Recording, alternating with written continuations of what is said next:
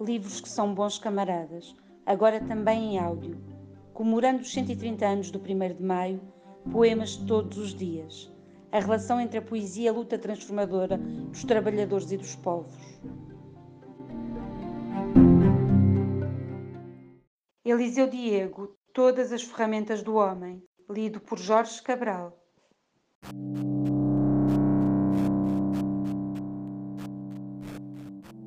Aqui estão todas as ferramentas deste mundo. Todas as ferramentas que o homem fez para se firmar bem neste mundo. Aqui estão as navalhas de gume fino com que fazemos a barba ao tempo.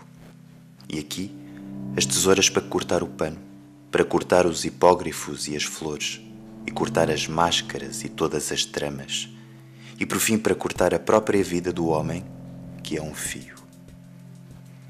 Aqui estão as serras e serrotes, também facas, sem dúvida, mas imaginadas de tal modo que os próprios defeitos do borde sirvam o seu fim.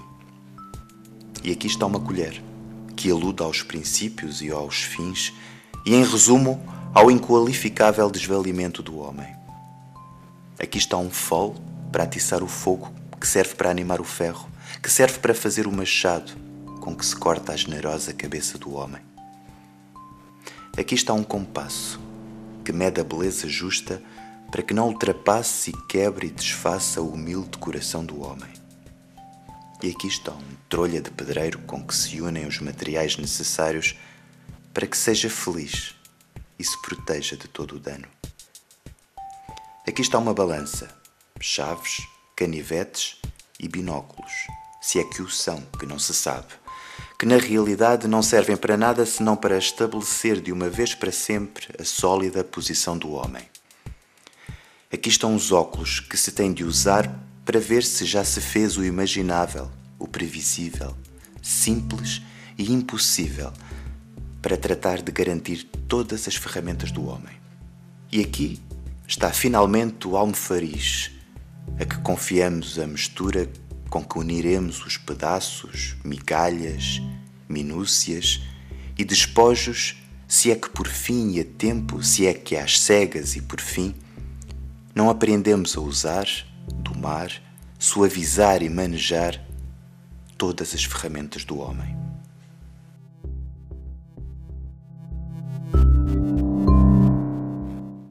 Nazim Hikmet, Meus Irmãos, lido por Domingos Lobo.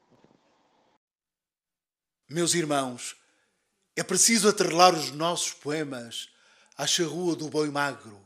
É preciso que este se enterre até aos joelhos na vasa dos arrozais.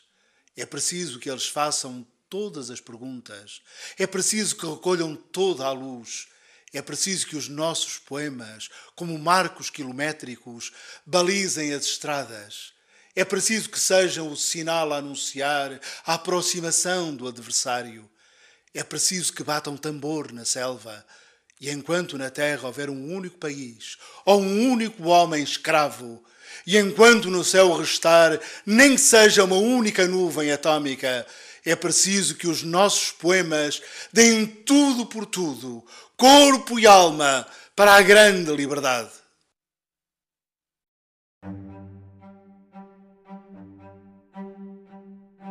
Maio, trabalho, luta uma antologia de poemas para celebrar o 1 de Maio, disponível em editorialavante.pcp.pt.